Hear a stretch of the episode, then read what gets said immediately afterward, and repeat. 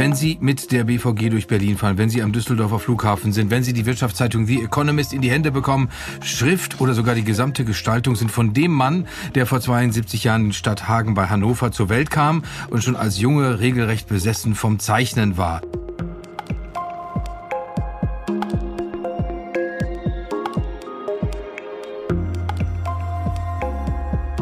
Der Rat für Formgebung präsentiert den Endion Podcast mit Jörg Thaddeus und Erik Spiekermann.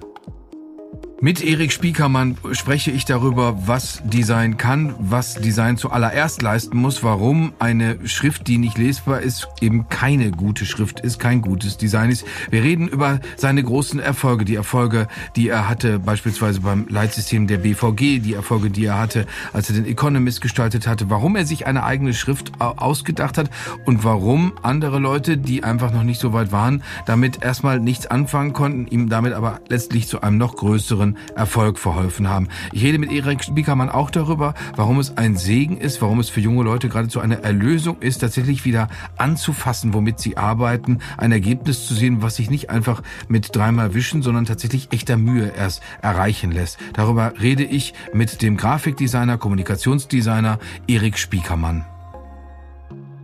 In der FAZ hat er im vergangenen Jahr die deutlichen Worte mit der eckigen Scheiße für die Schrift auf den Trikots der deutschen Fußballnationalmannschaft gefunden. Sie sind, Herr Spiekermann, damit aus der Zeit gefallen, kann ich Ihnen sagen, weil der Adidas-Sprecher Oliver Brüggen zu diesen unleserlichen Namensschriftzügen, an die wir uns alle erinnern, gesagt hat, die Typografie ist sehr modern und im Fußball bisher wenig präsent. Die Schrift fällt auf und wird so emotional diskutiert wie das Design eines jeden neuen Trikots an sich.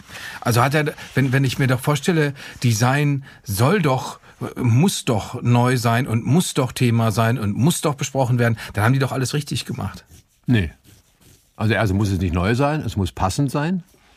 Und der ästhetische, ähm, wie nennt man das, Mehrwert, der ist sicherlich wichtig. Also was dazu tun zu der, zu der normalen Information, die ja dann von 1 bis 22 geht auf den Nummern und die Namen von, was weiß ich, wie die Jungs alle hießen, das muss man erstmal leisten. Dann muss man vielleicht noch ein wenig dazu sorgen, dass Adidas da nicht zu kurz kommt, dass es also nach Adidas irgendwie aussieht und dann vielleicht den ästhetischen Mehrwert, der in diesem Falle wo die Weltmeisterschaft stattfindet. Die haben sich damit rausgeredet, ja, das wären irgendwelche russischen konstruktivistischen.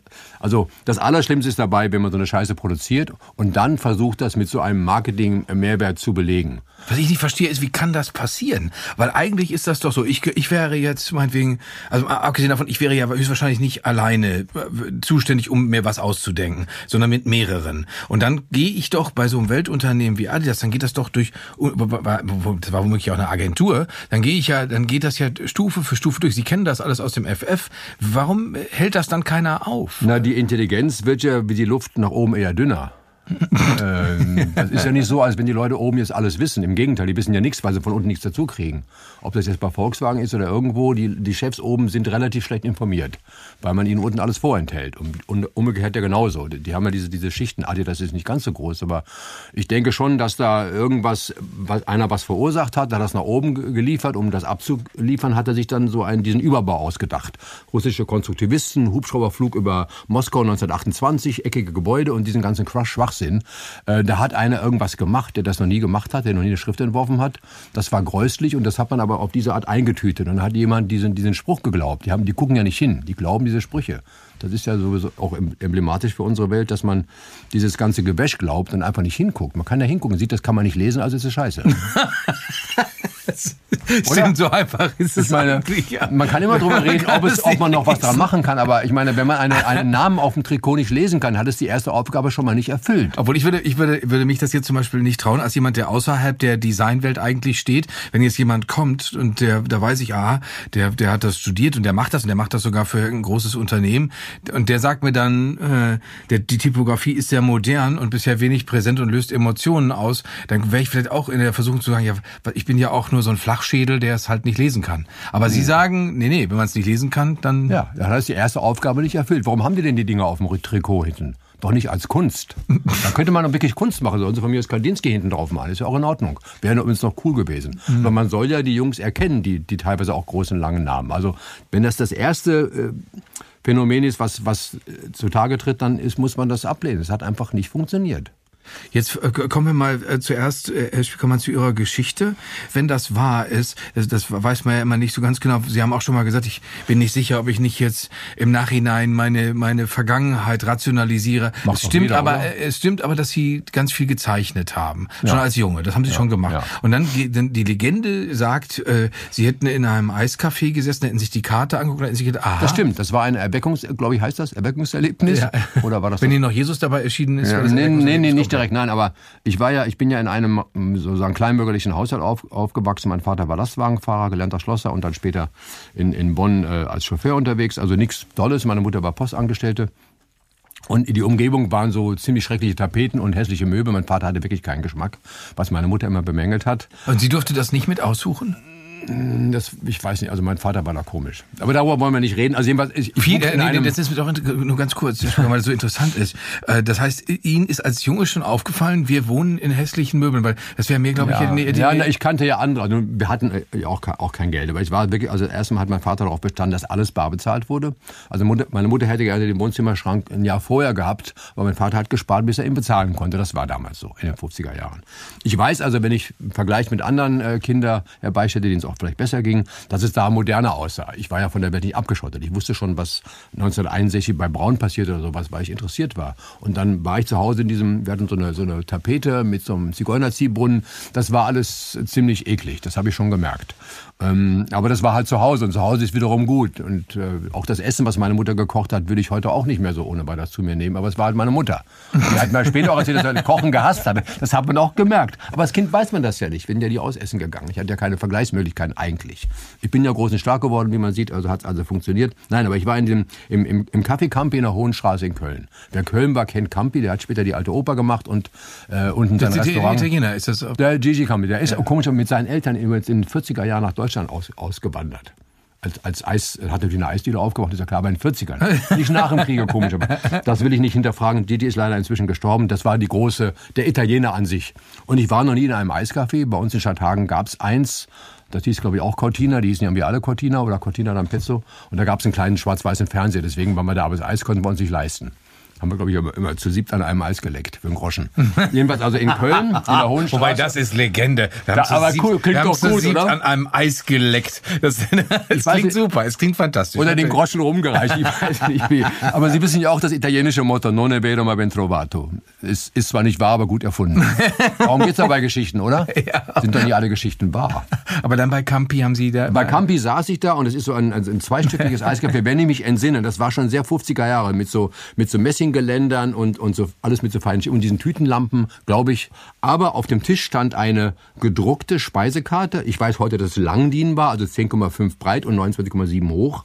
Äh, weiß ich heute, damals wusste ich das nicht. Zwei oder dreimal gefalzt, irgendwie auch kaschiert, also glänzend. Und da war, das war nicht bei uns, in den anderen Restaurants gab es immer diese in so einer Folie äh, und dann so mit der Schreibmaschine geschrieben, dann in so eine Folie und dann in so einen speckigen Kunstlederordner eingepackt. So waren die normalerweise. Schnitzel 2,50 Mark. Und da war es gedruckt und es war aus der Schrift, die ich aus dem Twen kannte. Heute weiß ich, dass das die fette Headline war.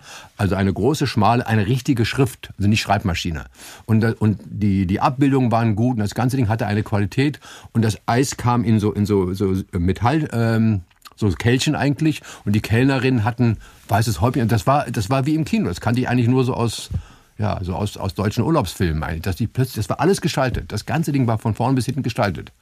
Und das hatte ich noch nie erlebt. Und es hat mir gedacht, oh scheiße, man kann das auch so machen. Man muss nicht äh, in, in, in so, so einem Müll leben und alles irgendwie hingeschmissen kriegen. Man kann auch das Einnehmen von Eiscreme als ästhetisches Erlebnis gestalten. Das hat nachhaltig Eindruck Und äh, wussten Sie denn schon zu dem Zeitpunkt, weil ich meine, das ist ja jetzt eine Transferleistung. Man sieht eine tolle Karte in einem Eiscafé, man äh, befindet sich in einer Umgebung, die einem gefällt, die, die, die, und man merkt, oha, sowas ist möglich. Wussten Sie denn dann schon, wie man daraus einen, Beruf macht? Weil Sie sind da erstmal ja nach Berlin gegangen. Nee, natürlich nicht. Ich hatte keine Ahnung davon. Ich wollte eigentlich Journalist werden. Also sonst würde ich jetzt, wenn es geklappt hätte, würde ich jetzt da sitzen, wo Sie jetzt sitzen. Habe ich Ja, aber wäre ja bei so Glück gehabt. Ne? Ich wollte sagen, sind Sie Nein, es steht nicht in die Medien hier in reingeschaltet. Berlin zum, äh, zum Abitur stand immer im Tagesspiegel stand immer die Abitur, die, die Berufswünsche der Abiturienten. Mhm. Und da steht bei mir, äh, ich bin ja in, in, in Charlottenburg zur Schule gegangen, auf dem musischen Gymnasium, da stand Berufswunsch Journalist.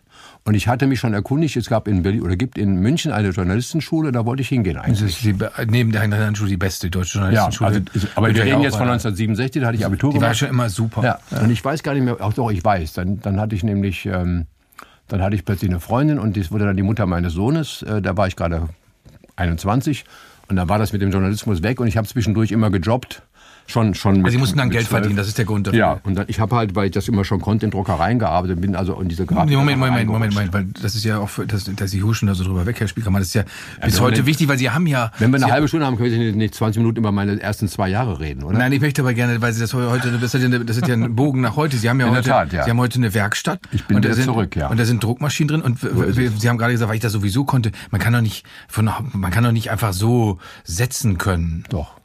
Wie denn? Ja, bringt man sich halt bei. Wo haben Sie sich das Nein, Entschuldigung, wenn Ihnen jemand eine Bohrmaschine und einen Bohrer und eine Band gibt, dann bist du auch, wie man ein Loch reinkriegt, oder? Richtig, natürlich. Ja, Also, ja, aber, aber das ist doch so viel bei mir komplizierter. ist doch mit diesen ganzen. Es war einfacher, die Band musste ich ja nicht extra noch holen. Wir haben in, in Stadthagen, wo ich bis acht Jahre war, neben einer Druckerei gewohnt. Und das waren Leute, die mit, mit denen meine Eltern befreundet waren, die haben den Stratega Anzeiger gedruckt. Das war so eine klassische kleine deutsche Druckerei mit einer Linotype, wo das so rasselt, wenn die Buchstaben runterfallen. Wahrscheinlich einem Heidelberger Zylinder, das weiß ich nicht mehr. Und da habe ich immer meine Papierschniepsel hergekriegt für das Malen. Ich habe immer so schmale Bilder gemalt, also das, was man bei dem Papier abschneidet, sind ja immer so kleine Ränder. Und mein Vater war Lastwagenfahrer mit Anhänger, also habe ich immer Lastwagen mit drei Anhängern gemalt. Die passen schön in das Querformat. Äh, ich weiß nicht, was ich gemacht hätte, wenn ich quadratische gehabt hätte. Es ist eben alles so, wie es ist. Das war immer so, so blödes, grünes und hellgelbes Karteipapier.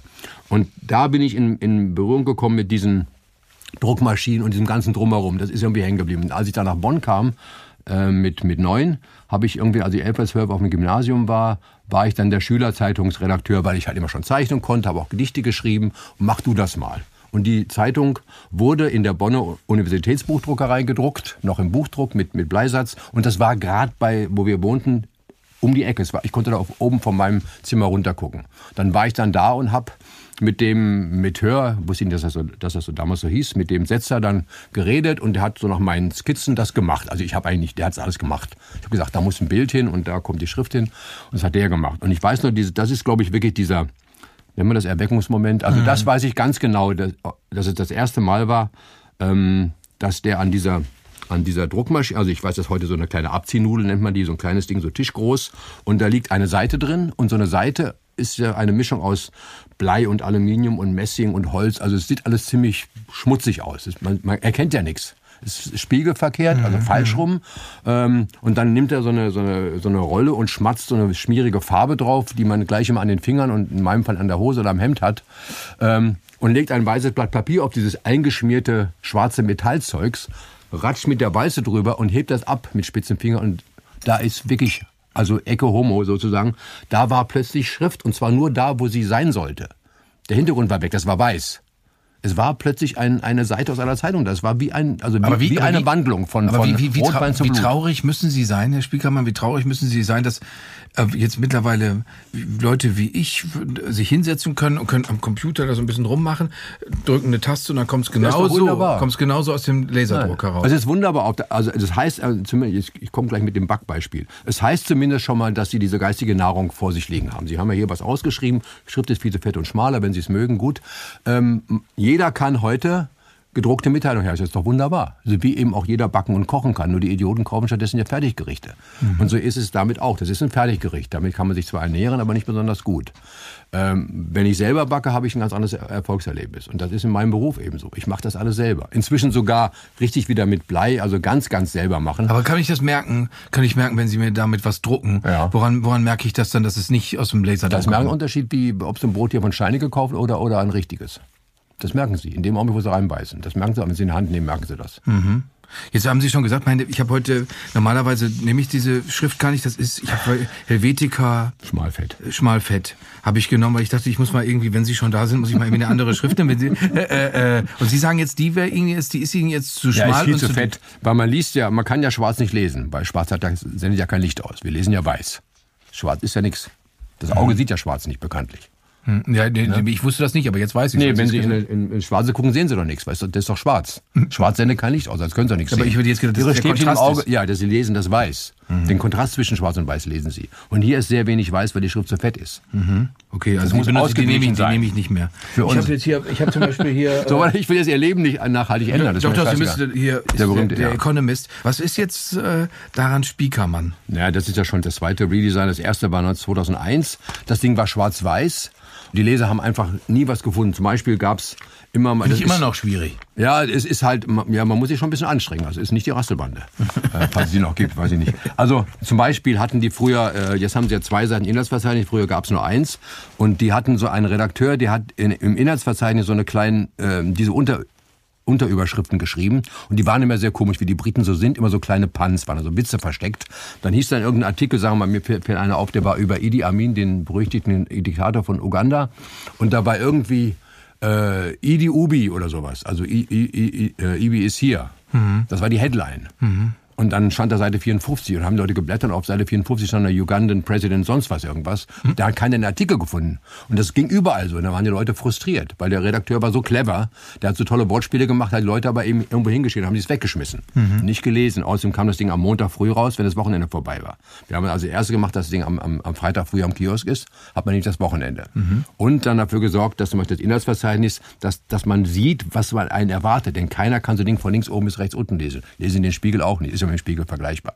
Fängt ja irgendwie an rumzugucken. Gefällt mir besser als der Spiegel, aber. Ja, das ist eine ganz andere Frage jetzt. Die haben auch so, die haben auch so feines Papier, ne? Ja, das, das, ist, das, das ist eine Gewicht, Gewichtsfrage. Das, das haben Sie, haben Sie, ziemlich äh, das, das, hat Sie nee, nicht nee. interessiert. Das ist, das, äh, ja, das war gegeben, weil die drucken ja in sechs, in sechs Kontinenten. Drucken ja eine Million. Das, das muss schon ziemlich schnell gehen. Nein, der Haupt, wir haben eigentlich das gemacht, was wir bei der BVG auch gemacht haben. Das ist nennt man Wayfinding. Jetzt, wir haben jetzt, wir haben jetzt da so, so einen abrupten äh, äh Stopp von der Kindheit zur von der Kindheit und von dem von der Inspiration, von dem Erweckungserlebnis, wie Sie gesagt haben, hin zu den Sachen, zu den großen Projekten, die Sie dann gemacht haben. Äh, Sie haben in der Druckerei gejobbt, um Ihre Familie durchzubringen. Ja. Dabei haben Sie es natürlich logischerweise nicht bewenden lassen. Sie haben auch studiert, da ja, habe ich gelesen, ja, dass Sie schon mal, dass Sie schon mal gesagt haben, Sie hätten das Studium abgebrochen, weil es Ihnen zu esoterisch gewesen sei. Ja, ich war, also ich habe neben, ich habe also während ich zur Schule ging, Nachmittag auch noch eine Lehre gemacht, die ich auch nicht abgeschlossen als Setzer, weil die Schule war mir zu langweilig, das, da war ich nicht ausgelastet.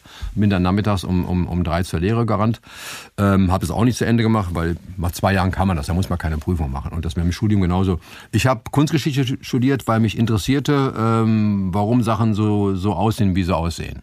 Also warum hat der so gemalt und der so gemalt? Dann war ich aber dann in, in Dahlem damals, ich glaube, es war mindestens zwei Semester, wo wir nur über die Hautfarbe bei Rubins geredet haben dachte ich, das weiß ich jetzt nach zwei Semestern. Und, das, und dann habe ich gemerkt, dass, dass das ungefähr noch 30 Jahre dauert, bis wir dann vielleicht bei Rembrandt ankommen oder, oder bei Tischdeckenfarben, nicht Hautfarben.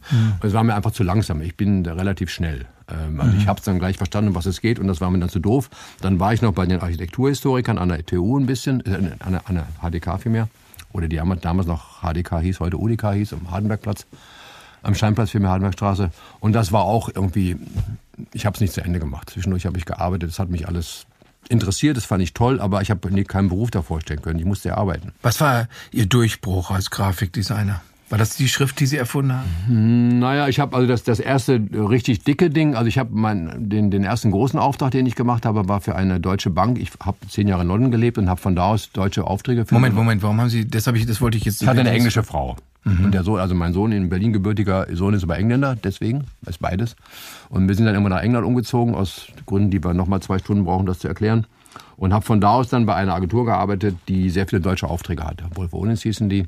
Und haben gesagt, Spiekermann, mach mal. Aber ich konnte, die Engländer haben ja damals noch in Zoll gemessen und den Füßen, das konnte ja keiner verstehen. Mhm. Und äh, die haben, konnten die deutschen Pläne nicht lesen und umgekehrt. Das war die BFG-Bank, die ist. Die Bank für Gemeinwirtschaft, ja, ja. Die auch zu, zu Recht so hieß, weil die waren wirklich ziemlich gemein. Die sind dann auch mal pleite gegangen, mhm. so mit der neuen Heimat, weil die alle sich fürchterlich bestochen haben gegenseitig. Und da ähm, den Auftrag haben sie mir dann gegeben, das war ihnen dann zu lästig. Und damit bin ich dann nach Berlin zurückgekommen, habe Metadesign gegründet, 79, genau vor 40 Jahren. Mhm. Und äh, dann war ich plötzlich hier und hatte dieses, diesen riesen Auftrag an der Backe und wusste dann nach zwei Jahren, wie man sowas macht, wie man ein großes Unternehmen umbaut. Vom, vom grafischen Erscheinungsbild her. Das dauert zwei, drei Jahre. Warum dauert das so lange? Naja, sie, sie haben, machen erstmal eine Theorie, sagen wir mal wie die Rückenbeschriftung für Adidas. Und da muss die aber bei so einem Unternehmen in jeder Filiale auf jedem Formular ankommen. Und das machen sie nicht von heute auf morgen. Die reißen ja nicht alles ab.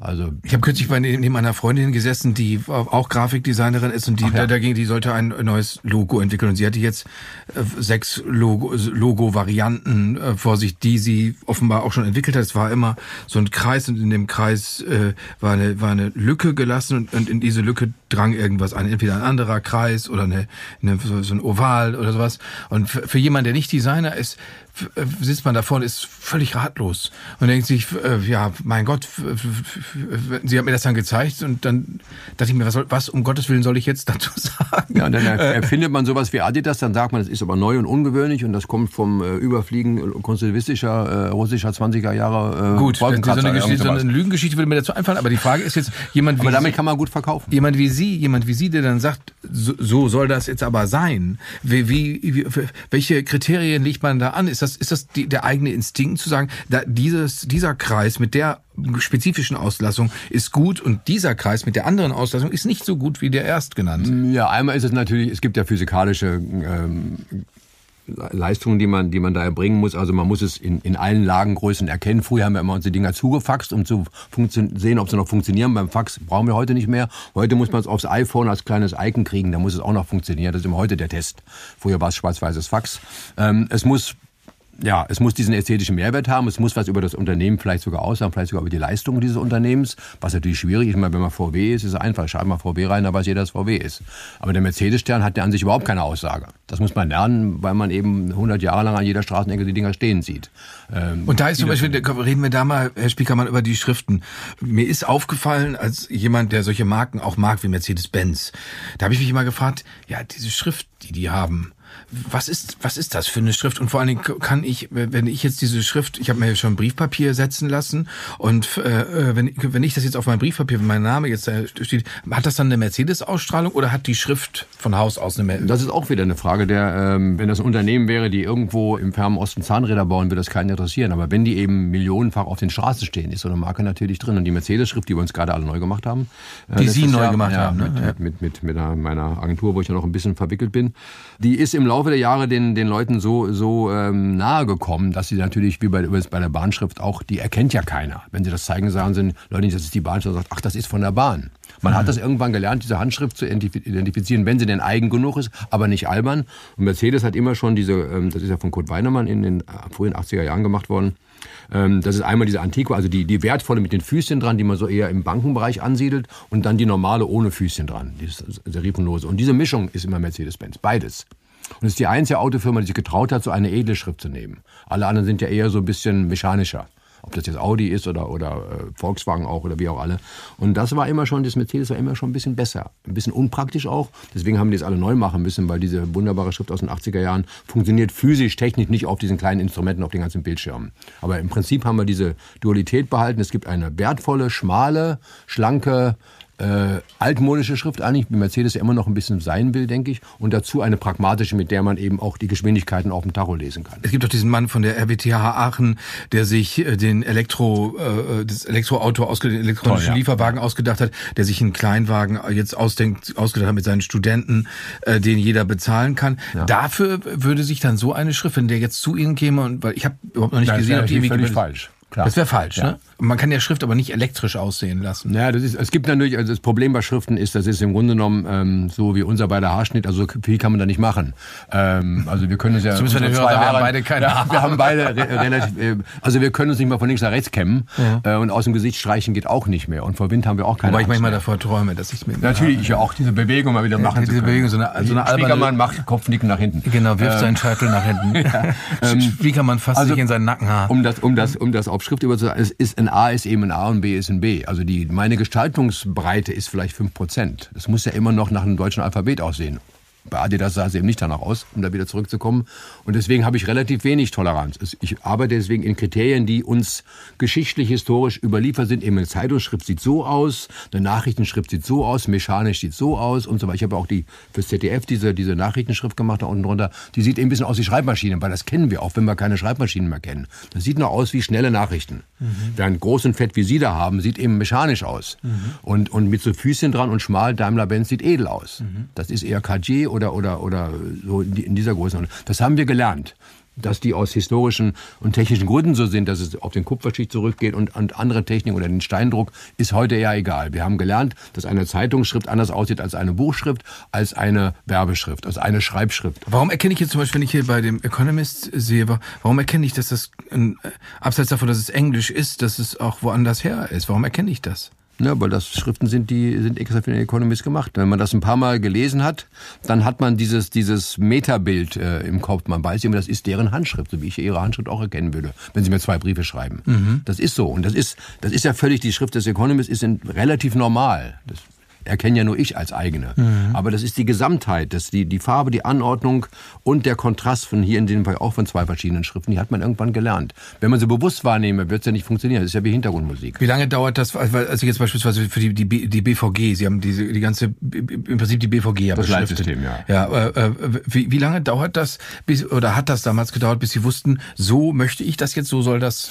vonstatten gehen und so wird vor allen Dingen die BVG ein sympathischer, ein sympathisches Nahverkehrsunternehmen, was für mich als Kunden, als Mitfahrer gemacht ist. Also bei der BVG wusste ich schon 1987, das wussten die noch nicht. Das habe ich nämlich, ich habe da jahrelang äh, antichambriert und wollte diesen Job haben, weil es immer schon scheiße war, in, in Berlin sich zurechtzufinden. Ähm, und hatte das alles schon sozusagen vorbereitet, äh, auch gelernt aus, aus London und, und aus anderen funktionierenden Nahverkehrsbetrieben, als dann die BVG die, die hat mich zwischendurch mal rausgeschmissen als Störenfried, aber dann 1990 im April stand sie dann auf der Matte weil da war plötzlich Wiedervereinigung und keiner kannte sich ja aus. Dann haben sie mich richtig gebeten, ob ich denn eventuell ähm, in Betracht ziehen könnte, auch trotz unserer Meinungsverschiedenheiten in der Vergangenheit, der Spiegelmann, würden sie vielleicht, und ich habe natürlich gesagt, ah, Wahnsinn, also ich meine, das ist, das ist der Job des Lebens, oder? Das war auch wirklich der Durchbruch am Ende, weil man kommt schon mal, also abgesehen, ich habe vorher Bundespost und den ganzen Kram gemacht. Haben Sie bei der Bundespost haben Sie sich eine eigene, auch eine eigene ja, Schrift die wollten sie nicht haben, weil die so doof waren. Die sind ja immer noch doof. Ähm, also damals war es noch das Postministerium. Und wieso, weil, wieso, waren die, wieso waren die doof? Ja, weil das, weil das so neu war. Das geht doch. Das war in 85, habe ich denen einen Schritt vorgeschlagen. Damals kam gerade der Macintosh raus. Mhm. Also der Computer für alle sozusagen. Das hat Ihnen gefallen? ja, für mich war das toll, weil damit hatte ich ein Werkzeug, selber Schrift zu machen. Das ging ja vorher, musste man ja riesentechnische Anstrengungen unternehmen. Aber bei der Post, ähm, die waren noch sehr im, im Steinzeitalter. Als ich denen sagte, ich bin da hingefahren nach Bonn mit so einem kleinen Macintosh, hatte ich mir in Frankfurt geliehen, bei Linotype. Bin zum Ministerium gefahren im Sommer 85 und hatte dann so eine Diskette in der Hemdtasche, damals, ich kenne noch die kleinen Disketten, sagt, darauf ist eure Schrift. Da haben sie die vor Lachen tot umgefallen fast. Ja, der Spiekermann, der spinnt ja völlig. Wie da so eine Schrift drauf sein? Der Schrift wiegt doch Tonnen, die muss man auf Lastwagen laden. Dann haben die wirklich gesagt, eine eigene Schrift können wir nicht machen, weil dann müssten wir ja von Flensburg bis Garmisch-Partenkirchen Lastwagen in, Be in, Bewegung setzen, die die Schrift bei allen Postämtern abliefern. Die haben mich ausgelacht, die haben es nicht verstanden. Mhm. Das waren noch alles ältere, die, die, hatten so künstliche Berater, die hatten alle Baskenmützen auf, sahen aus wie Künstler halt, wie man sich so vorstellt. Und ich dachte auch, irgendwie bin ich im falschen Film. Ja. War dann auch nichts, aber ist gut, weil die Schrift habe ich dann später selber rausgebracht. Das war meine erfolgreichste. Und bei der BVG, BVG äh, da, da hat natürlich keiner mehr gelacht. Da, die sind ja zu Ihnen gekommen und äh, haben gesagt, äh, Herr Spielkammer, Sie müssen uns jetzt retten. Und jetzt nochmal die Frage, wie lange dauert das dann? Also äh, Sie haben gesagt, Sie hatten schon was zu liegen, aber bis Sie sagen, so, so und genau so machen wir das jetzt. Oder da haben die dann auch noch ein Einspruchrecht, dass sie dann sagen? Ja, natürlich. Also zum Beispiel wollten wir eigentlich alle Schilder weiß auf schwarz machen, also hinterleuchtet, damit die weiße Schrift zu lesen ist. Ähm, man will ja eigentlich kein Schild sehen, man will die Schrift sehen. Aber nun ist es in Berlin so, dass die U-Bahnhöfe ziemlich niedrig sind und dass diese Schilder gleichzeitig auch ein bisschen als Leuchtkörper dienen sollen. Also deswegen hat uns damals Herr Lorenz das ausgeredet. Wir haben also dann von schwarz auf weiß umgeschaltet. Was ich nicht optimal finde, weil ich will eigentlich den Hintergrund nicht sehen, weil ich nur die Schrift sehen. Aber das war ein einfacher Kompromiss und die Entscheidungen sind im Grunde alle nur logisch. Man guckt, wo man muss man lang gehen und da zum Beispiel die Berliner Bahnsteige niedrig, aber breit sind, also per Definition Bahnsteige breit, sind die Schilder eher schmal und lang dass man so oben drüber hängt. Die Schilder bei der BVG waren nämlich früher in einer Tabelle angeordnet, von der Decke runter, hinter so einer Bank. Da saß immer einer davor. Das ist also blödsinnig, auf einem flachen Bahnhof die die Schilder ähm, vertikal anzuordnen statt horizontal. Das mhm. war der erste große Eingriff. Mhm. Und alles andere ist eigentlich logisch. Natürlich haben wir eine Schrift ausgesucht, die, die lange äh, deutsche Wörter unterbringen kann, die neutral wirkt, aber nicht unsympathisch, die übrigens vom, vom Pariser äh, Flughafen kam. Wir haben sie etwas schmäler gemacht. Und die Farbe Gelb gab es ja auch irgendwie immer schon in der Stadt. Die BVG hat ja ihre Busse damals immer die großen Gelben genannt, die waren aber beige. Mhm. Also Beamtengelb habe ich das genannt. Und dann haben wir gesagt, Leute, die sind doch gar nicht gelb. Doch, doch. Ja, nein, die sind beige. Naja, wenn Sie so sagen, ja, die sind beige. Die Haltestangen waren braun in den Bussen, die konnte man nicht, nicht sehen. Wenn daneben gerückt, jetzt sind sie gelb, weil man gelb sehen kann. Und dann hieß es bei MAN damals immer, nein, bei uns gibt es nur braune Haltestellen. Ich sagte, Augenblick, aber die BVG kauft das doch, die bestellt das doch, die können doch bestellen. Nee, nee, das, äh, auch die BVG-Leute sagt, nee, da gibt es nur braune Haltestellen. Ich sage, wieso, ihr bezahlt das doch. Ihr könnt auch für Geld bezahlen. Naja, also ich habe schon ziemlich gestört. Das wollte man eigentlich. Eigentlich wollte man natürlich alles so lassen, früher. Es ging aber nicht mehr. Weil Ostberlin und Westberlin waren ja nun plötzlich zusammen. Also es war ein Glücksfall und das war auch, glaube ich, glaube ich, das, ähm, den hat nicht jeder. Ich war zur rechten Stelle am rechten Ort und hatte auch das richtige Team muss man jetzt dazu nochmal sagen, also Spiekermann hat sehr wenig alleine gemacht. Ja. Äh, ich habe immer Teams um mich gehabt. Aber wie funktioniert das? Also dann kommt der eine und sagt, ja, hier, da, also dass da, da immer einer davor gesessen hat, das haben Sie selbst beobachtet. Und dann äh, schlagen Leute auch äh, Schriften vor, sagen wir verändern die Buchstaben so, wir verändern sie so. Nee, nee, nee man muss dann schon, schon gute Argumente haben. Die hatten eine eigene Hausschrift, übrigens vom gleichen Entwerfer, von die spätere kam. Und ich habe denen klar gemacht, dass es ähm, einfach besser lesbar ist und Beispiele gebracht. Man muss die Leute überzeugen. Was ich da gelernt habe, vorher auch schon da spätestens, dass man nicht durch Sprüche und durch Besserwissen überzeugen, sondern durch Bessermachen. Ich habe wirklich, da, da, da waren wir Meetings bei der BVG mit 30 Leuten, da waren die Tunnelbauer dabei, die Elektriker, alle waren dabei, der Betriebsrat, weil alle mussten ja mhm. mitreden, was ich im Nachhinein gut finde, es war lästig, weil die waren natürlich alle mir gegenüber völlig feindselig eingestellt. Da kommt immer so ein komischer Fuzzi mit Abitur und so einer runden Brille, hatte ich damals noch, und will uns hier erzählen, wie man, wie man Verkehrsbetrieb betreibt. Das wussten die ja. Also ich kann den Leuten ja nicht sagen, dass er Scheiße gemacht hat. Deren Argument war ja, es funktioniert alles und ich sage, ja, wieso? Ja, wenn wir abends um zwei, morgens um zwei zumachen, ist keiner mehr übrig. Also kommen alle nach Hause. Mhm. Also funktioniert das System. Das ist ja logisch in sich gesehen. Also habe ich durch, durch ähm, beweisen müssen, dass meine Sachen besser sind. Und dann muss man wirklich sagen, also ich weiß, wir hatten Haltestellenbeschriftung, ähm, gab es früher in Berlin nicht. Also wenn man einen Bus irgendwo anhielt, gab's, wusste man nicht, wie der äh, Haltestelle hieß. Da sagte der Typ von der BVG, ja, aber weiß doch jeder. Also ein guter Auffahrer, die heißt Gläsebeckstraße. Heißt ja, da kann ich doch nicht wissen. Das wussten die im System. Weiß das weiß jeder. Keiner. Da weiß doch jeder. Die wussten selber.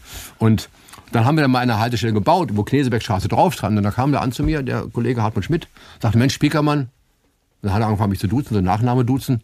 Das hast du gut gemacht. Das ist ja echt voll besser, ja. Mhm. Und dann waren wir Freunde weil ich habe ihn nicht scheiße aussehen lassen. Ich habe nicht, nicht besser gewusst und habe es einfach gezeigt, wie es sein könnte. Und dann war es seine Idee, nicht meine Idee. Es ist ja wichtig, dass man Leuten eine Idee auch naheliegt, dass sie damit auch selber leben können. Sie haben, sie haben gesagt, Sie waren, der, sie waren zum richtigen Zeitpunkt am richtigen Platz müsste man nicht sagen, dass die, diese Zeit, dass äh, unsere Umgebung, dass die, die Hinweise auf Produkte, dass, dass das äh, vor, vorbei ist, dass man das industriell haben will? Weil ich sehe ganz oft in Cafés oder so, dann schreiben die Leute hin, heute gibt es, also es ist so eine, so ein, es wirkt sehr charmant und das, äh, das Handgemachte, das Selbstgemachte, Klar. was Sie selbst vorhin auch gesagt haben, beim Buchdruck merkt man den Unterschied, das hat ja eine gewisse Konjunktur. Ja, das komisch, ironisch ist daran, dass die ganzen selbstgemachten Schriften natürlich auch alle elektronisch erstellt werden. Ich habe eine Kollegin bei, bei, bei mir im Sitzen als Untermieterin, Ulrike Rausch, die macht solche handgeschriebenen Schriften. Da macht sie von jedem Buchstaben sieben Versionen. Und wenn man das auf dem Computer dann eintippt, dann ist jeder, wenn, wenn sie zwei S nacheinander haben, ist das zweite S anders als das erste S. Dann sieht es aus, als wenn sie es geschrieben hätten. Mhm. Weil man will, man vertraut dieser Handschrift immer noch. Das alte Beispiel ist ja, wenn Sie irgendwo fahren Sie eine Landstraße lang, da ist ein großes Schild aus, aus Areal, frische Eier, fahren Sie dran vorbei. Wenn das aber die Bäuerin mit Kreide so mühselig äh, auf die Kreidetafel geschrieben hat, mit ihrem alten Sütterlin vielleicht noch, und sie konnte es kaum lesen, dann sind die Eier frisch. Oder ein bisschen falsch, wie äh, ja. ich weiß, dass die Bäckerin in meinem Heimatort, die hat das falsch beschrieben mit Brot mit ganze Nüsse. Das, ja, ja, ja, genau. Äh, ja. Und das ist natürlich, das ist charmant dann. Wahrscheinlich wird es auch schon ein Computerprogramm geben, das sowas dann auch schon einbaut. So die, also den, den, den, den, den Idiotenfaktor irgendwie, warum nicht? Man kann ja auch was fälschen. Aber das, aber das geht, das geht doch eigentlich in jedem Bereich. Theoretisch, wenn, theoretisch kann man ja alles mit, mit, mit Handschrift bewerben. Wenn Natürlich. Naja, also ich bewerben schon. Ja, das, das passt nicht für ein Automobil zum Beispiel. Das für ein Gebrauchtes. Das muss dann weg. Also ab 3000 Euro würde ich nicht mehr mit Handschrift werben. Wenn Sie auf so einen Hof von so einem Gebrauchwarenhändler gehen, da steht eine Handschrift dran, äh, Mercedes-Benz 200D äh, für 1500 Euro, da muss der schnell weg. Da hat er nämlich schon ziemlich Rost angesetzt. Mhm. Das, das, muss gedruckt sein. Das, das, ist, das geht für Brötchen, Sachen, die verderben. Geht. Aber, aber an sich äh, ist, sind wir, werden wir ja durch Design total geprägt. Wenn ich jetzt überlege, als, als jemand, der als Kind die erste Generation der Sesamstraße miterlebt hat in, in Deutschland, ja, ja, ja da, war, da war das alles Kund, da, da ist bunt für mich verbunden gewesen mit Sesamstraße. Das ist Klar. die bunte Welt. Ja. Das ist mittlerweile abgelöst. Sehe ich was Rundes, sehe ich was Buntes, denke ich Google. Ja, also ja. was für ein fabelhaftes Design, Ja. oder? Das ist, das müssten Sie be- bewundern Sie das auch? Na, da aber sind das auch Partner von Ihnen, glaube ich, für in Ihrer Firma. Nee. Hab ja, gibt es ein paar Jobs, ja, ja. Aber nee, also das, das ist wiederum eine Frage der Verbreitung. Nochmal, das ist die Marktmacht. Sie können im Grunde genommen jeden Scheißhaufen äh, wertvoll darstellen, wenn sie nur häufig genug verbreiten. Also wie gesagt, der Mercedes-Stern, das VW-Zeichen, Sachen, die wir jeden Tag sehen, ob es der Apple ist, der Nike Swoosh, das ist ja kein tolles Ding.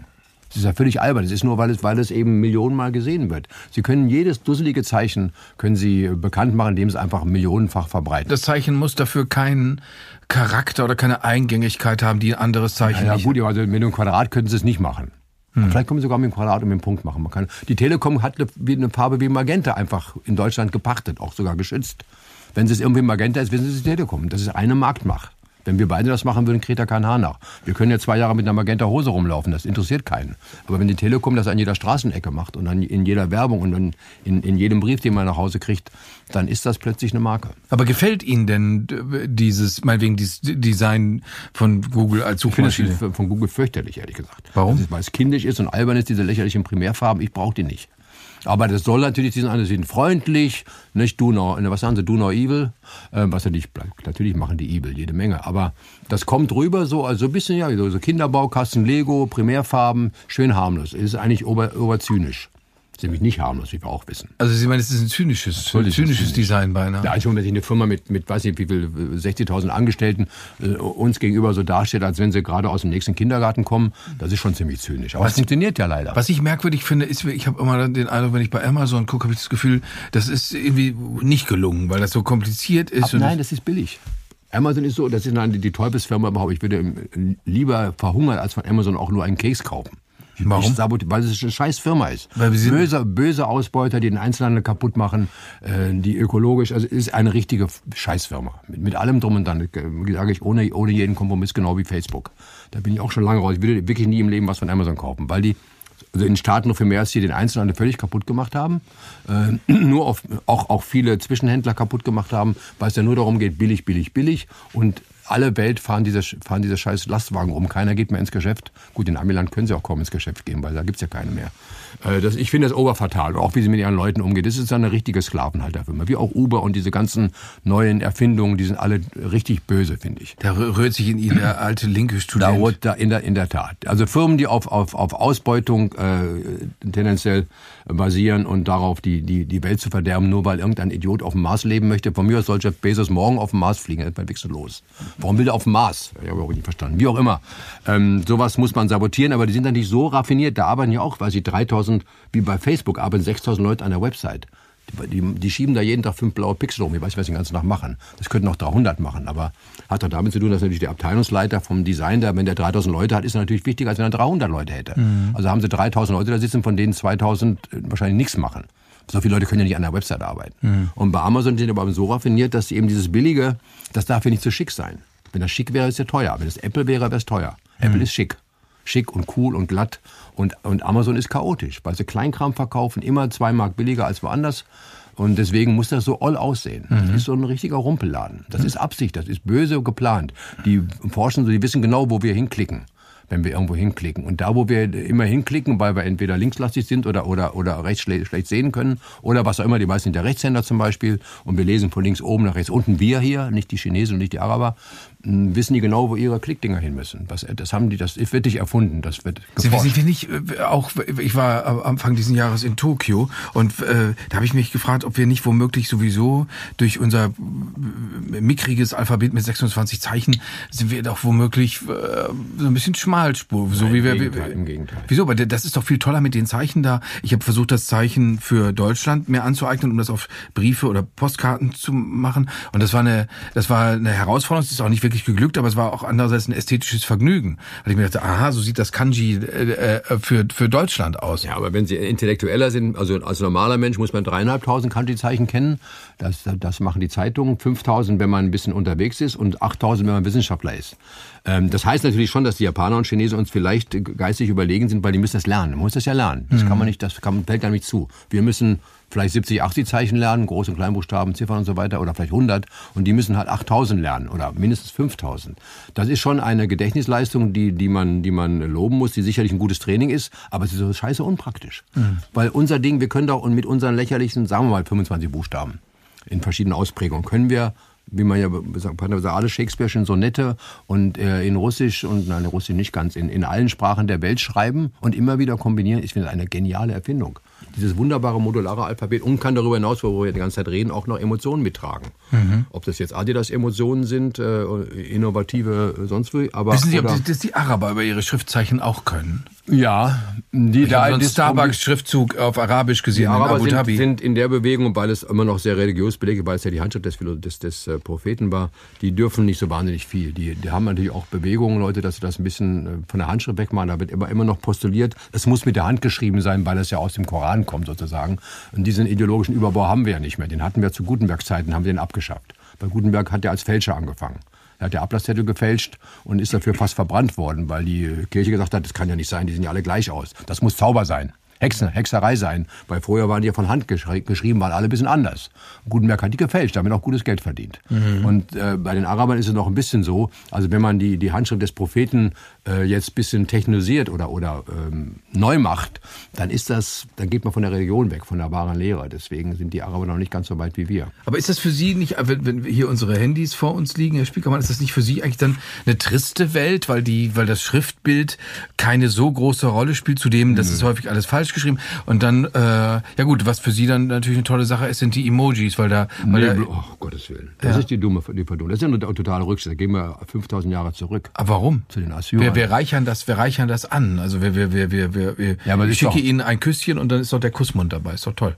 Ja, das geht ja gerade nochmal. Aber es gibt ja 6000 von den Dingern. Zumindest sind die offiziell registriert. Und ich kann die so nicht unterscheiden, ob da Tränen rausfallen oder, oder äh, Scheiße aus dem Hintern quält oder Tränen aus den Wangen. Ich weiß es nicht. Ich kann die nicht unterscheiden. Und die sind auch meistens, sind eben austauschbar. Und sind ja oft genug, muss ich mal kritisch sagen, ähm, die, die, die Abkürzung, wenn man zu faul ist, etwas genau zu beschreiben.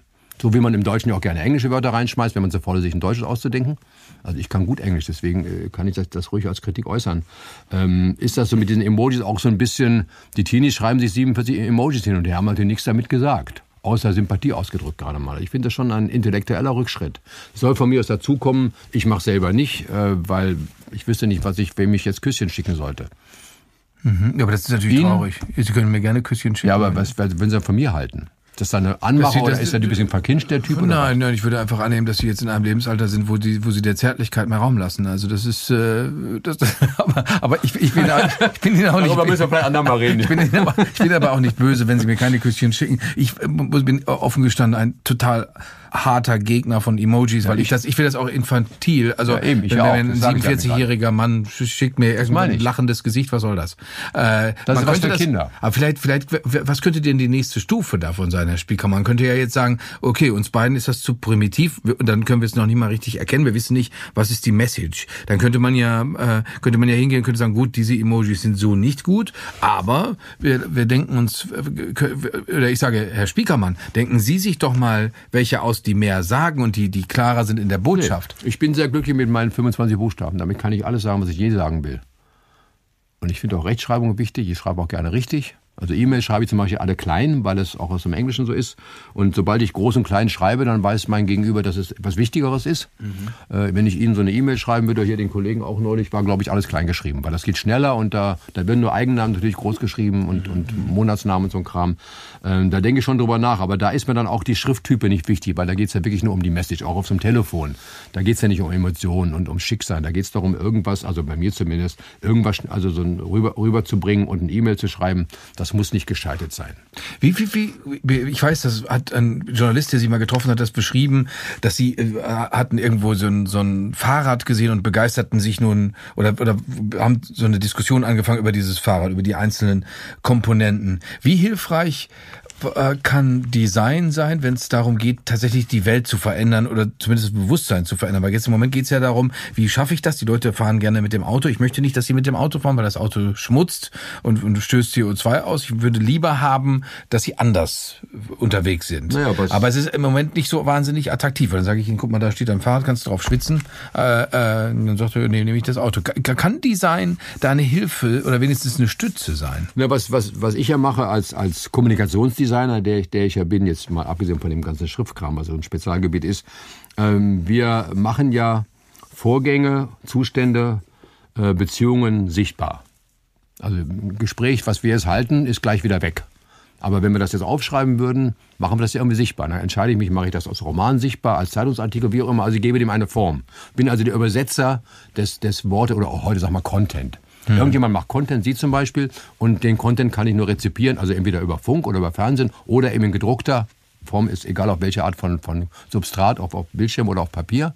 Und diese, diese Übermittlung, das Übersetzen Ihres Wortes, ihre, Ihres Contents, das übernehme ich. Das gilt für alle Mitteilungen. Ob ich jetzt äh, auf dem Fahrradstreifen was male oder, oder Werbung für Fahrräder mache, um diesem, in diesem Fall zu bleiben. Es geht immer darum, Leuten einen Inhalt verständlich darzubieten. Ob es jetzt kann auch die Wegeführung in der, in der U-Bahn sein oder, oder auf einem Flughafen oder sonst was. Und das ist meine Aufgabe. Da kommt immer am besten am Ende, also erstmal deswegen sage ich, erstmal ist wichtig, dass der Rezipient, der, der gefühlte, gedachte, beabsichtigte, das versteht, also inhaltlich wirklich versteht, lesen kann, verstehen kann. Und das mache ich mit handwerklichen Mitteln. Ich weiß, wie weit, wie viele Wörter in eine Zeile dürfen, wie groß es ungefähr sein muss, wie der Kontrast sein muss. Das ist ja alles Handwerk. Ich weiß, welche Farben besser lesbar sind als andere Farben. Das ist alles das ganz normale Handwerk des, des Kommunikationsdesigners. Ähm, dann gebe ich den ästhetischen vielleicht Mehrwert dazu, äh, der vielleicht meinem Absender entspricht, dass der Spiegel eben anders mit mir redet als die Bildzeitung ähm, oder Sie anders mit mir reden als der andere Journalist zum Beispiel. Und dann kommt vielleicht noch meine eigene Handschrift. Also meine Sachen sehen, sehen immer ein bisschen anders aus als die von anderen Grafikern, weil ich bin re relativ rigoros und auch sehr faul. Ich habe immer ziemlich eckige Sachen. Bei mir ist immer ein roter Balken oben drüber, bei der Bahn zum Beispiel und sowas. Ähm, das das ordnet. Ich, hab, ich arbeite tektonisch. Vielleicht ist da auch meine Architektur. Aber jetzt das, das, das also Interview, was, was die Leute mit Ihnen geführt haben, da, da ging es um den, um das Design der 70er Jahre, um Pixel und sowas, die, die zurückkommen, die bei ja, jungen ja, Leuten klar. jetzt sehr Kommen populär sind. Aber da, dazu haben Sie dann ja diesen Satz von der eckigen Scheiße gesagt auch. Ja. Also was, was, das, also Ihre Eckigkeit normalerweise, Ihre äh, äh, Technikhaftigkeit, die unterscheidet sich von dem. Von mit eckig meine ich, also ich bin, ich bin kein, kein besonders guter Grafiker. Also im Sinne von schöne Bilder machen, das kann ich nicht. Ich mache verständliche, saubere, aufgeräumte Seiten wie beim Economist. Die haben einen ästhetischen Mehrwert. Wie gesagt, der muss den, dem Inhalt entsprechen, aber nicht zu sehr eingreifen. Ich, ich kann keine schönen Plakate und Bilder machen. Da habe ich andere Leute, die das besser können. Das interessiert mich auch nicht. Mich interessiert eigentlich sichtbare Sprache. Wie mache ich Sprache sichtbar, so dass sie verstanden wird? Und, und nicht, äh, ich, es geht dann einen Schritt weiter, wenn man dann anfängt rumzumalen und schöne Sachen macht, die vielleicht ein bisschen rätselhaft sind, die eher in die Kunst rübergehen, das interessiert mich. Das kann ich auch nicht. Ich bin kein Künstler. Ich arbeite nur im Auftrag. Ja, aber ich habe auf der Seite von der Firma Eden Spiekermann, zu der Sie ja nach wie vor gehören, wenn man die Seite aufruft im Netz, dann hatte ich als erstes so eine Schlagzeile vor mir, da stand, überdenken Sie Ihr Denken. Was soll das? Ist das, das, ist das auch nur so, so ein kreativen Mätzchen im Prinzip? Ja, was wir mit Unternehmen machen, ist ja, äh, in, in, in die Zukunft zu helfen, ihre Kommunikation zu verbessern. Und dann, da muss man sehr häufig, wie bei der BVG damals, auch einfach auch... Oder bei der Post, wo es nicht In die Organisation eingreifen, weil wenn die einfach fürchterliche Hierarchien haben und der oben nicht weiß, was der unten macht, dann können die auch nach außen nicht kommunizieren. Das ist ja nicht glaubhaft. Das sieht man ja an diesen großen Unternehmen. Dem glaubt ja keiner was. Weil auch keiner weiß, was er da redet. Oder weil ihnen alles vorgefüttert wird von irgendwelchen Beratern. Ist ja inzwischen die große Mode. Und wenn man glaubhaft kommunizieren will, dann, dann, dann muss man darüber nachdenken, was man kommuniziert. Und das Erste, was wir mit solchen Leuten machen, hinter, was wollt ihr eigentlich? Wer seid ihr eigentlich wirklich? Und das geht dann, das ist dann schon eigentlich Unternehmensberatung, die am Ende ein visuelles Output hat. Aber im Grunde genommen geht es nur darum, den Leuten klarzumachen, wenn, also wenn ihr Scheiße fabriziert, dann könnt ihr auch nur Scheiße kommunizieren, mit Verlaub. Also es gibt Unternehmen, die würde ich auch gar nicht erst anfassen. Weiß man, da kann man nichts retten. Mhm. Ähm, da macht man sich nur unbeliebt oder verdient ein bisschen Geld aber kriegt dann Krebs davon oder sowas. Also dann, dann lieber das Geld nicht annehmen. Ähm, wenn man ein gutes, äh, ein gutes Produkt hat, wie eben bei der BVG, der ideale Job, das braucht ja jeder, das ist auch gut für uns und für die Umwelt und alles, dann kann man auch ein bisschen Spaß dabei haben. Aber es geht immer noch darum, die Interessen der der Fahrgäste und der, des Unternehmens darzustellen. Nicht meine, meine sind dafür die unwichtig. Und als jetzt haben Sie vorhin erzählt, dass Sie als kleiner Junge mit Ihren Eltern neben der neben der Druckerei gewohnt haben und es scheint so zu sein, als würden Sie jetzt da gewissermaßen so einen biografischen Bogen für sich selbst schlagen, weil Sie selber Ihre Druckmaschinen da haben, mit denen Sie mit denen Sie arbeiten. Warum warum begeistert Sie das so sehr? Na, weil es ähm, Also einmal ist es eine Histor bei mir eine historische Sache. Ich hatte schon mal so eine Druckerei, die ist mir 77 abgebrannt in England nachdem ich es hingeschafft habe, das ist so ein bisschen die, die Biografie. Das andere ist aber, dass die, ähm, die Fähigkeiten, mit diesen analogen Dingern umzugehen, uns ja verloren geht. Also wenn man nur noch auf Bildschirm rumwischt, also das Motto ist ja Vision is possible sozusagen, mhm. das ist ähm, schon auf Dauer gefährlich. Das sehe ich wirklich sehr pessimistisch. Also wenn ich hier, könnt ihr jeden Morgen drei Leute plattwalzen, mit dem Fahrrad oder plattfahren, die aus der U-Bahn kommen, statt Mitte oder französische Straße, die mit Kopfhörern aufs Handy gucken, bei Rot über die Ampel rennen. Mhm. Weil da gibt es gerade so einen Evolutionssprung nach rückwärts. Oder, oder die E-Rollerfahrer, die auch sich alle gegenseitig bald umbringen werden. Das, ist, das Thema ist dann bald erledigt, weil die sterben alle. Mhm. Und diese, diese handy sterben auch irgendwann, weil das, so kann man nicht überleben in dieser Welt. Aber dieses, dieses, der Mangel des Haptischen, der Mangel des Verstehens von Zusammenhängen, den man in, in meinem Fall eben verstanden hat, als man dieses Bleizeug auf dieser Maschine gesehen hat. Wie wird eigentlich äh, Text verschriftet, schriftlich gemacht, sichtbar gemacht? Ähm, diese, diese Einsichten, wenn die weggehen, wenn man nur noch mit Computern zu tun hat, wo man nicht versteht, wissen Sie, was auf dem Ding passiert, auf Ihrem Handy? Nein. Ich auch nicht. Ja. Ein bisschen, ich könnte auch noch ein bisschen programmieren, aber das ist da. Und, und wenn wir keine Einsicht haben in diese Prozesse, dann haben wir auch keine Einsicht, was die Leute von uns wollen. Also um zu verstehen, die Welt im Inneren, was sagt der Tagesspiegel, Reum cognoscere causas, die, die, ähm, die Gründe für die ähm, Wirklichkeit zu erkennen mhm. äh, oder der Dinge. Das, da ist schon wichtig, wenn man in die, die, die technischen Möglichkeiten äh, Einblick hat und wenn man selber Sachen macht, gewinnt man Kenntnisse. Mit, warum heißt das Wort begreifen? Mhm. Weil man es anfasst. Weil man es anfasst. Ja. Kinder lernen ja auch so. Also wenn sie nie im Leben einen Ball in der Hand gehabt haben, würden sie auch keinen Ball erkennen. Und dann, wenn sie eine Scheibe auf dem Bildschirm sehen, wissen wir dann mal, dass es, dass es, dass es ein Ball ist oder eine Kugel ist. Eine Scheibe sieht anders aus. Aber auf dem Bildschirm sieht man nur eine Scheibe. Da ist ja keine Kugel. Kann ja nicht, ist ja flach. Also wir lernen Sachen durch Anfassen und Begreifen. Und da das im Augenblick gerade verloren geht, bin ich wieder sehr daran interessiert, gerade die digitalen Leute, ich bin ja nicht antidigital, im Gegenteil, aber die digitalen Leute wieder dahin zu bringen, mal was anzufassen. Auch langsam. Wenn sie zum Beispiel bei uns in die Werkstatt kommen, da gibt es nicht äh, 170.000 Schriften und keine 17 Millionen Farben. Da gibt es schwarz und rot, wenn man will, noch, von mir ist noch blau und äh, macht aber mehr Arbeit. Und dann gibt es eben begrenzte Anzahl von Schriften. Und es gibt auch in jeder Schrift eine begrenzte Anzahl von Buchstaben. Wenn ich so große Holzbuchstaben habe, gibt es nur zwei A's und zwei B's.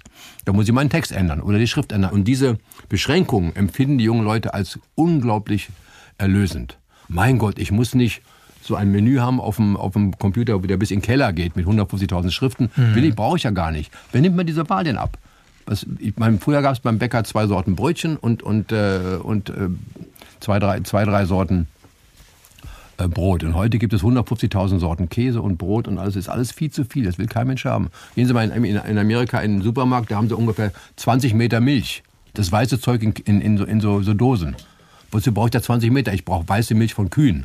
Es hochkommt, 1,5 und 3,8 Prozent. Sojamilch. Ja, ja, das auch noch. Aber diese, diese, diese Riesenauswahl, das ermüdet die Leute. Das können sie nicht mehr aushalten. Und, und deswegen gibt es ja auch politisch so einfache Antworten. Das ist ja auch so eine Strömung. Das ist alles zu viel. Gibt man eine einfache Lösung, sagt man, gegen wen ich sein muss äh, oder wer mein Feindbild ist. Und, und diese Tendenz sehe ich eben sehr stark auch in unseren Berufen. Und deswegen, wenn die jungen Leute zu, ich sag mal junge Leute, wenn die zu uns kommen, die mit 20ern, die ihr Leben am Computer verbracht haben und plötzlich in so eine Maschine reingreifen, sie die Finger schmutzig machen und hinterher auch aufräumen müssen. Und es dauert also unheimlich lange und es gibt wenig Möglichkeiten. Die sind beglückt davon, dass es eben wenig, das ist wie eigenes Brotbacken. Wenn das jemand, ich musste es in England machen, wenn ich in England gelebt habe, das, das, Brot kann man ja, man kann zwar essen, aber man kann davon nicht leben, weil das ist ja nur Dreck, also mhm. Kunststoff, was immer das ist. Man kann damit Fenster gut verkitten, aber sonst mhm. nichts. Ähm, habe ich angefangen, eigenes Brot zu backen, nicht weil ich das so romantisch fand, sondern weil es mir einfach das Zeug nicht geschmeckt hat. Und das war dieses Erlebnis, das vielleicht, wenn Sie selber kochen, wissen ja, wenn man die Röhre aufmacht und das dampft einen ja, ja, ja, das hat mit, mit Lebensmitteln nichts mehr zu tun. Das ist ein unglaubliches Erfolgserlebnis, selber sich ein Brot zu backen. Mache ich jetzt auch nicht mehr, aber es gibt ja gute Bäcker. Aber ähm, so ist das auch mit in der Werkstatt was rumbasteln. Die Leute, die den ganzen Tag hm, riesige Seiten programmieren mit Millionen von Zeichen, machen da ein Plakat, auf dem zwei Wörter stehen. Das drucken sie sich sechsmal ab und sind happy. Gehen sowas von glücklich nach Hause wie nie zuvor. Haben endlich mal was gemacht selber. Was sie selber gemacht haben, aus wenig Auswahl. Das ist hoffentlich eine Anregung für viele. Herr Spiekermann, ich danke Ihnen vielmals. Dankeschön. Dankeschön.